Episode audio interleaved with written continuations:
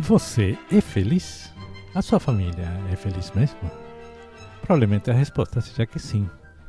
Mas sabia de que o conceito de felicidade é muito diferente conforme cultura, religião, entre países ou até mesmo entre região dentro do mesmo país? Bom, o que que é a felicidade? Eu acho que vamos eh, demorar um pouco em ter um consenso, uma convenção. Porém, o budismo fala bastante de como chegar a ser feliz. É esse o assunto e outros que abordaremos tocando a terceira percepção das oito percepções eh, do Sutra dos Grandes Seres a continuação. Com vocês, o Norberto e eu, o Paulito.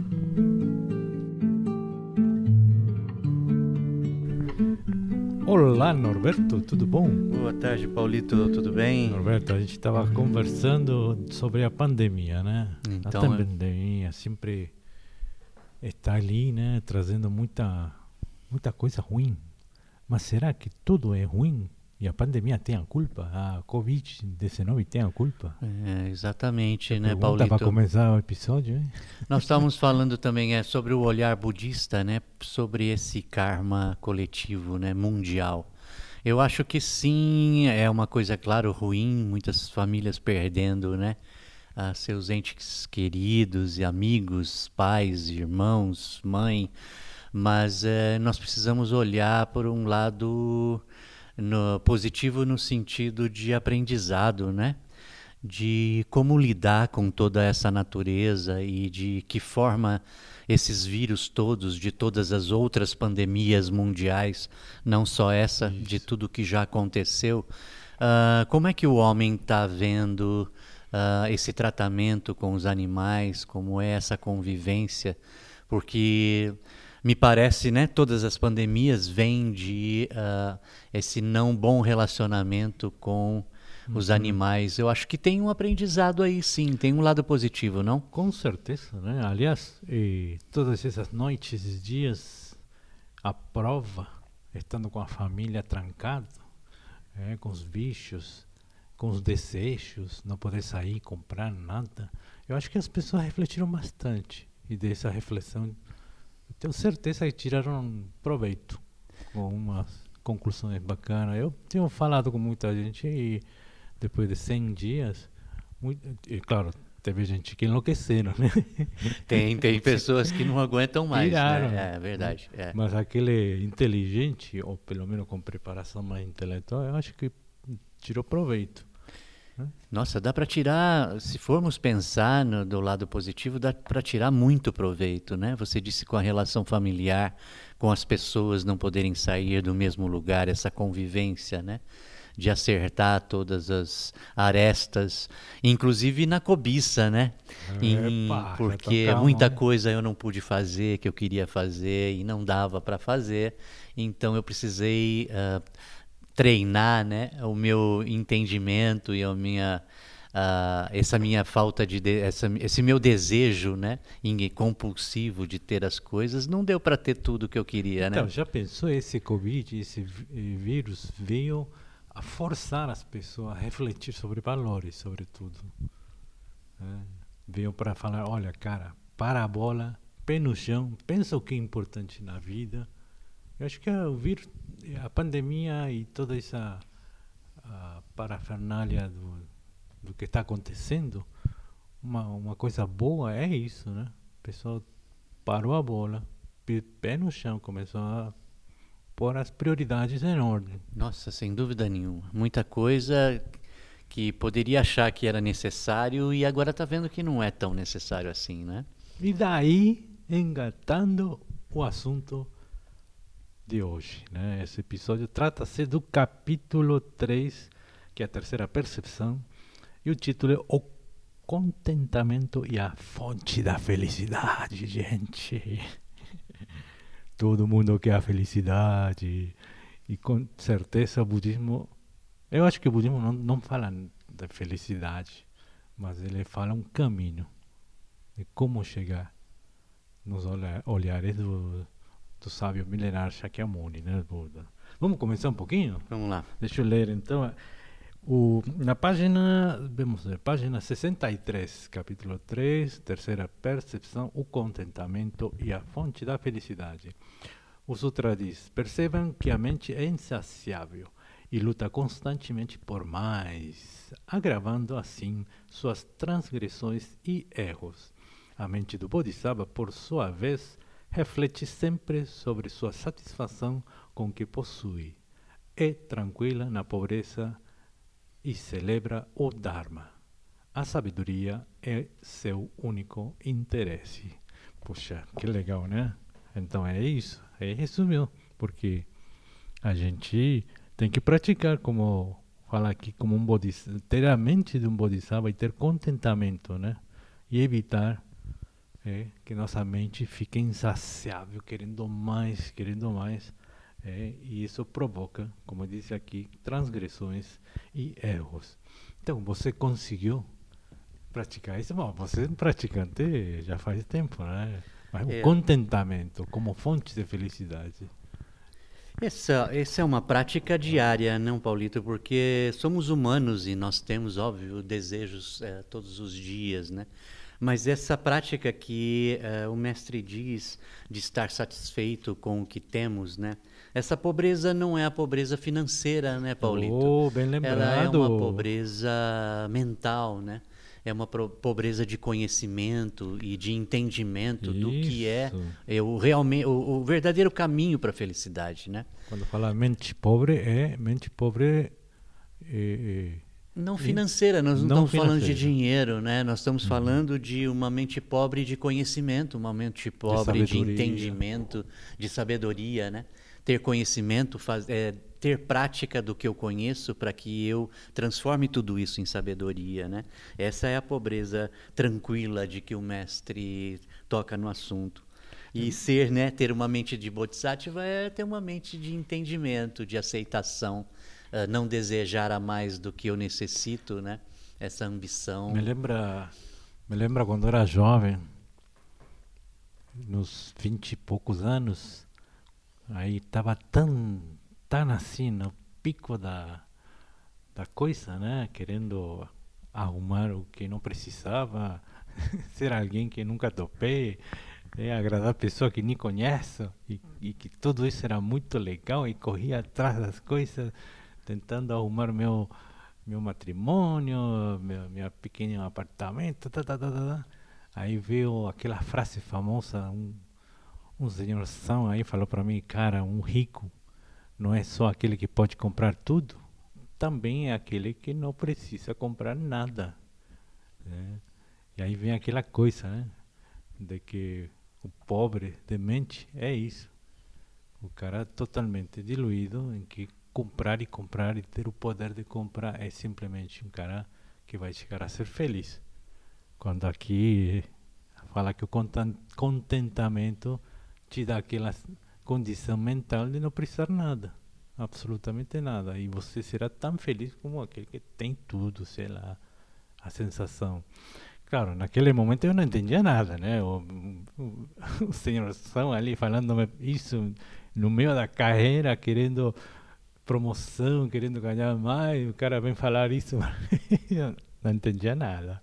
É, a gente percebe em todas as situações da vida que, na verdade, uh, a gente consegue o que gostaria de ter uhum. e a partir de algum momento depois já está insatisfeito com aquilo que conseguiu, é. querendo mais do Tem que, que passar aquilo. pela experiência tem que passar pela experiência. Eu acho super válido. Você está falando como jovem. Os jovens não entendem, claro, quando a gente diz, né?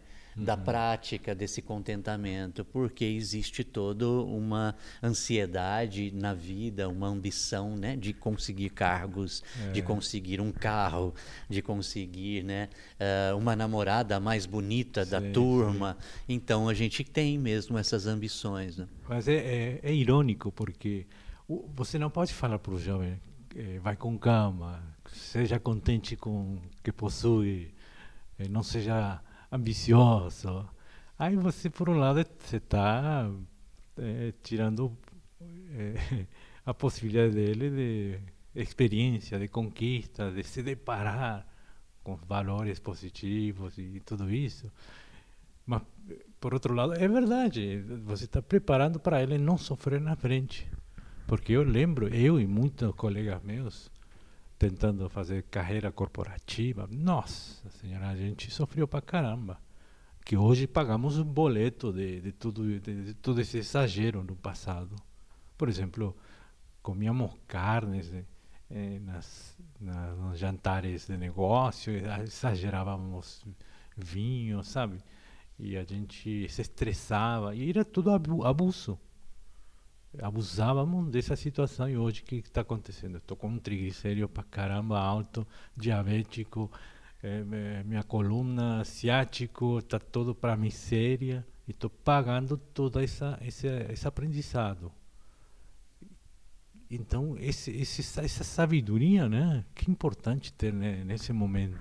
Quem poderá estar com que palavras né, de aconselhar para esse jovem qual o caminho do meio, né? O famoso caminho do meio do budismo, né? Não é nisso nem outro.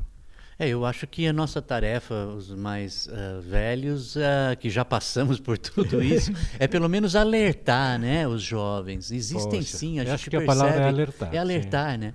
Existem sim os jovens que eh, nós acreditamos no budismo que cada um tem o seu momento, né, Paulito? Nós vamos Isso. encontrar jovens em que vão perceber e que vão reconhecer em que tudo que ele eh, não eh, não tem importância dele ir atrás dessas, uh, desses sonhos, mas para que isso, caso não aconteça e caso seja exagerado, para que ele não traga mais tarde sofrimentos de Exatamente. todo o abuso que ele cometeu, né? Bom, aqui na página 64, continuando, comenta um pouco mais da pobreza. Diz, deixa eu ler. A terceira percepção aplica-se a todos indistintamente, né? uma vez que somos todos pobres de alguma maneira. Em sua verdade, em sua verdadeira definição, pessoa pobre é aquele que está tão descontente com sua situação que não lhe sobra tempo para cultivar a sabedoria. Nossa, que bem resumido, né? Deixa eu ler de novo essa parte. Em sua verdadeira definição, pessoa pobre é aquela que está tão descontente com sua situação que não lhe sobra tempo para cultivar a sabedoria. E ele continua: a falta de introspecção honesta é a causa primordial da pobreza de contentamento. Que legal, hein? Que legal. Sabedoria, de novo. Puxa vida. Mais uma vez, né? Caminho Ele, do meio. eh, o mestre falando nessa da pessoa pobre, quando eu tenho conhecimento, não significa que eu tenho sabedoria. Né? Poxa a, a maioria das pessoas correm atrás do conhecimento para mostrar a sabedoria e, na verdade, só conhecer sem prática, eu não adquiro sabedoria. É. E esse descontentamento né, de tudo, de todas as coisas do seu dia a dia, isso é a verdadeira pobreza. Porque o né? budismo é como a, a primeira vez que você andou em bicicleta. Eh, você não pegou instruções.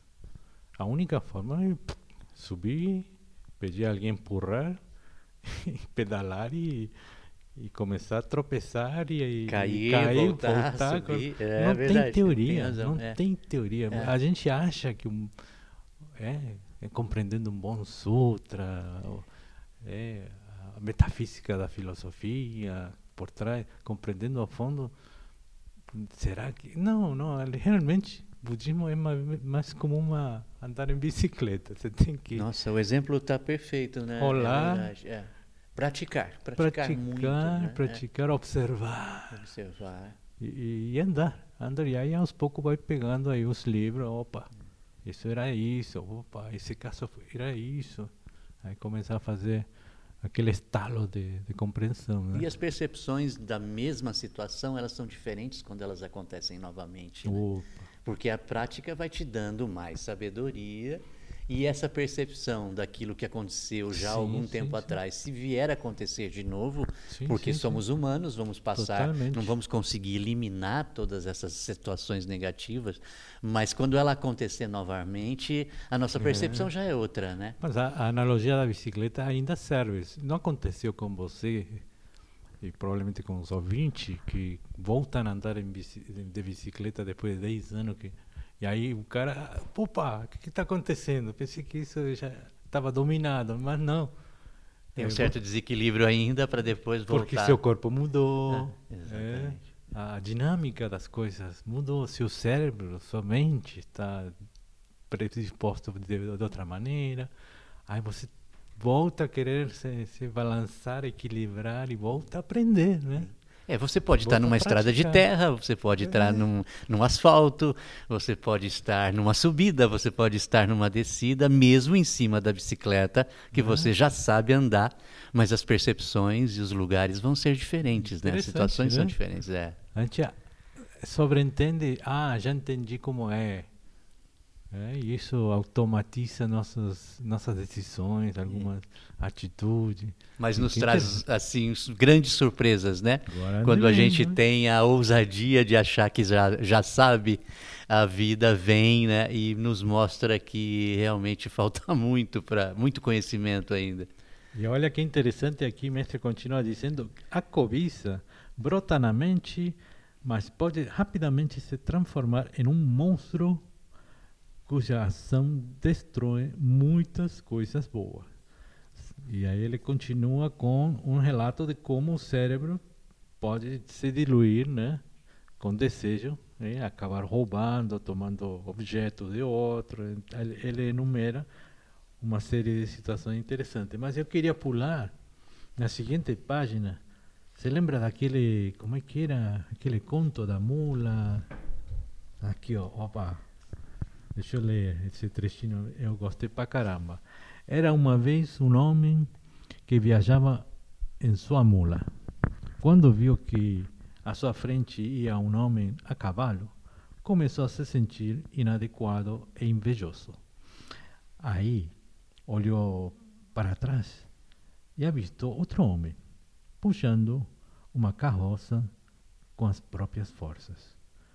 Vendo o sujeito trabalhar duro e suar, começou a se sentir melhor a respeito de si próprio e sua mula.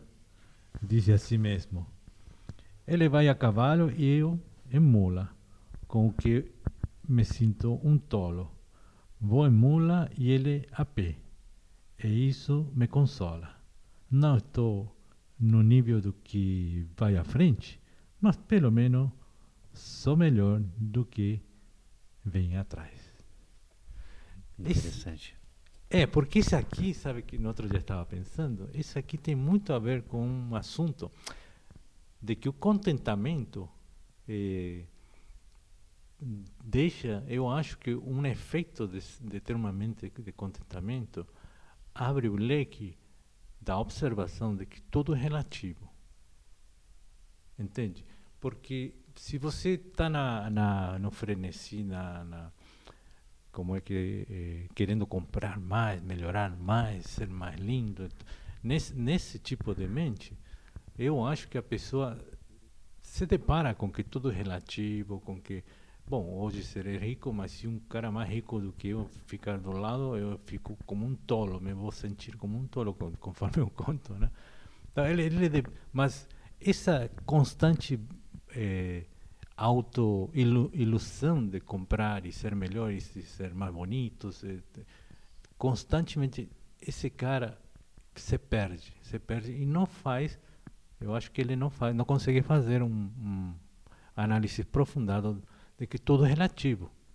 Quando o contentamento, eh, pelo menos na minha prática, observei isso. Quando você se reserva a fazer todas essas compras, de, todo esse elogio, toda essa procura de elogio e, e admiração, você vê que realmente tem a, o tempo e a mente suficiente para ver que tudo é relativo. É, começa a colocar as coisas em perspectiva. Né? Você não concorda? Sim, sem dúvida nenhuma. Eu, uma das práticas também é a questão, como você disse, do ponto de vista, né? É, uh, é dependendo onde eu estou, o meu ponto de vista pode ser de inveja ou o meu ponto de vista pode ser de compaixão, que é a historinha dele olhar para trás e olhar para frente. Uhum. Né? Sempre vai haver, na minha prática, pessoas uh, em que vão me causar na, a inveja se eu não praticar, porque eu vou estar uh, querendo aquilo que ele tem, ele está à frente.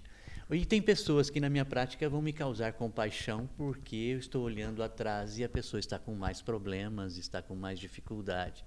Eu, como você disse, meu ponto de vista faz com que eu pratique todas essas sensações. Uhum. E o, o, budismo eu acho que me ensinou muito, Paulito, essa observação de fora, né? De que você não deixar que todas essas sensações uh, contagiem né, a sua prática, porque de alguma forma ou de outra o budismo, como você disse, é o caminho do meio. Tanto para o lado bom quanto para o lado ruim, eu preciso praticar o equilíbrio, né? não tanto mais quanto nem tanto menos. Uhum. Essa compaixão sobre todas as coisas é o entendimento de que tudo pode acontecer de uma forma a mais quanto uma forma a menos. Mas a pergunta aqui chave nesse capítulo seria o que é a felicidade? Norberto, o que é a felicidade? Porque se o contentamento vai trazer para mim é, um condicionamento favorável para entender o caminho para chegar à felicidade, será que podemos definir a felicidade e daí fazer uma convenção do que é ou não é contentamento? O que, que você acha? Então, as pessoas, eu acho que ansiam pela felicidade olhando um futuro próximo. Eu serei feliz, né? É. Esse eu serei feliz uh, pode nunca chegar porque você está olhando um futuro. O que nos é ensinado é o aqui e agora. A uhum. felicidade é exatamente este momento, agora. Uhum. Se eu é, pensar no que passou pode me causar tristeza, pode me causar saudade. Se eu ansiar o que virá, pode me causar uma ansiedade muito grande porque eu não sei o que vai acontecer. Claro. Então a felicidade não está nem antes e nem depois. Atemporal. A, exatamente. A felicidade está exatamente nesse momento. Se eu compreendo e eu aceito ele como ele é, eu estou e sou feliz. Né? Estar feliz é estar neste momento aceitando ele como ele é, aceitando as coisas como elas são, aceitando tudo o que eu tenho. Aceitação. A aceitação de todas as coisas acontecendo, observando todas elas de uma maneira né, de fora uh, para dentro e não querer participar de coisas que não, não me faz, nem é para eu participar. Então eu acho que a felicidade é o momento, é agora. Se você pratica o agora, você é feliz. E não fica pensando, eu serei feliz quando eu entrar na uhum. faculdade. Eu serei feliz quando eu comprar o carro que eu desejo. Eu serei feliz quando eu casar. E se essas coisas não acontecerem, você será infeliz? É isso? Boa pergunta. Porque a procura da felicidade, em teoria, você foge da tristeza, né? Sim. Mas, é, é, a tentativa de, de, de, de, fugir da frustração que eu sinto agora. Uhum. Mas essa frustração, no meu entender, óbvio, essa frustração do agora é porque eu fico desejando, ansiando ou Isso. lembrando do que já passou. Então existem muitos momentos frustrantes, né? Se eu descarto o passado e descarto o futuro e vivo exatamente o momento aceitando. de agora, aceitando agora, será que eu não estou feliz? Então, se você em si aceita tudo o que acontece é, com a realidade que se apresenta segundo a segundo, se se apresenta uma coisa desfavorável, que chamamos de tristeza, tem que aceitar. É, alguém veio com uma chave de um de um carrão e disse, olha, vou te dar de presente. Não sei quem é você, mas aqui, ó, um carro de 200 mil reais para você. Uma, uma coisa louca, doida desse negócio. Aceita. Então tem que aceitar outras coisas, como que alguém vem e, e cruza, é, se atravessa com o carro aí na sua faixa e, e você pega um susto do nada, aceita. Então significa que se você aceita tudo no, no começo, tantas coisas boas, tanto como coisas ruins, tem que aceitar. Então a felicidade não, não teria muito a ver com coisas boas só. É a minha conclusão. Sim, sem dúvida nenhuma. Então, assim, é, é fácil, é claro que a gente falando parece tudo muito fácil, né? Na prática, é claro que não é fácil. Uma pessoa que está hoje, nesse momento, num hospital, né, sofrendo. Aceita a Ah, como faço para dizer para uma pessoa dessa aceita? Não é fácil, realmente, claro que não é fácil. A Mas- perda, né? Uma, uma- minha- um familiar meu acabou de morrer. Como eu digo para essa pessoa, aceita? São casos né? extremos, né? São ca- né? é, então quer dizer, nós, é, toda essa tristeza também é conhecimento, né? Mas o contentamento é a chave, então, nesse, nessa prática do aceitar a realidade como se apresenta segundo a segundo. aceitação do, do que está acontecendo exatamente nesse momento. Eu acho Você- que facilita, ah, como somos humanos, ah, facilita essas sensações, tanto alegres quanto tristes. Eu acho que ameniza muito quando eu passo a ter um olhar de aceitação. Né? Quando eu me revolto, dói mais.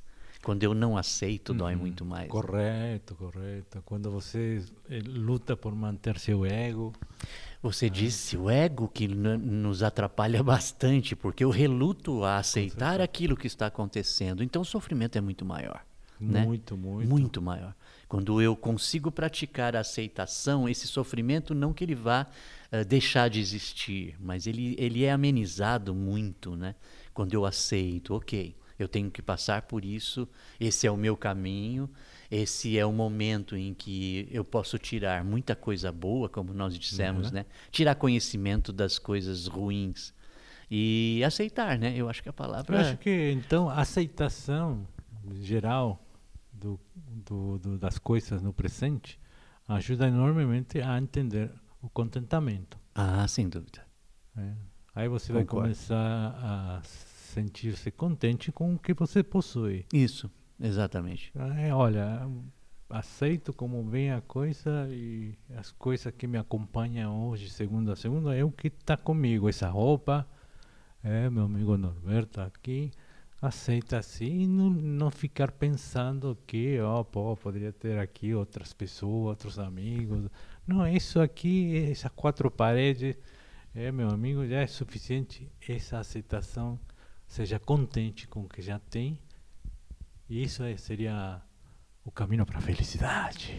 É, talvez seja. A gente tem, né, Paulito, pessoas muito próximas. Eu acho que todos ah, que têm uma pessoa que tem muito mais e você percebe que a pessoa não está bem, não está feliz. É, claro. Então, tem quer dizer, isso. a posse, o ter que a gente, o capitalismo nos diz, né, ter, eh, não é essa a felicidade. Eu acho que o entendimento começa por aí, né? Aí então vamos pedir para todo mundo pensar sobre felicidade, o que é felicidade, o caminho para a felicidade e se conseguem praticar a aceitação para ter contentamento com a vida. E se ver se isso realmente traduz eh, nas pessoas como momento, momento feliz. né? Poxa, é, você praticamente citou as quatro nobres verdades do budismo, né? Quais são? Quais são?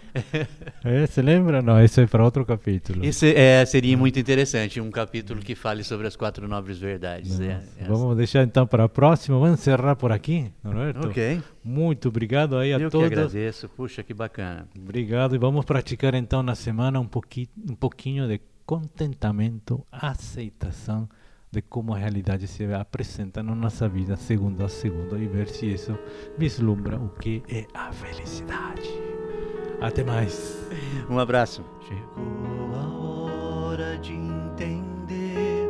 Sem paz não podemos viver.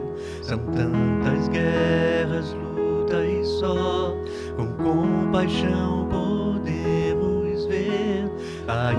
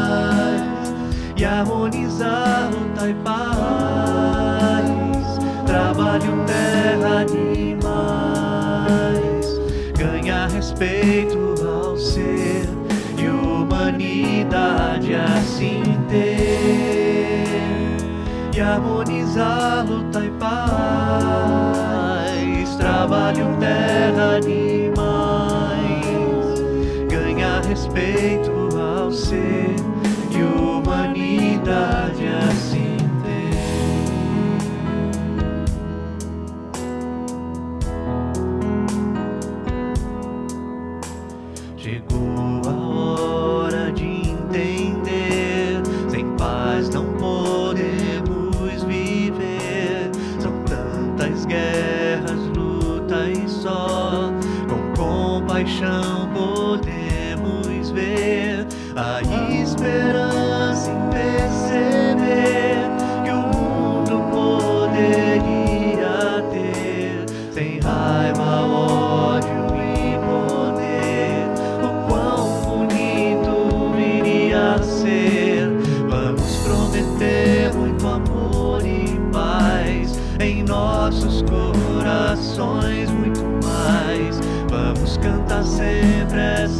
canção para todos nós perder a fé nunca mais e harmonizar luta e paz. Trabalho terra nível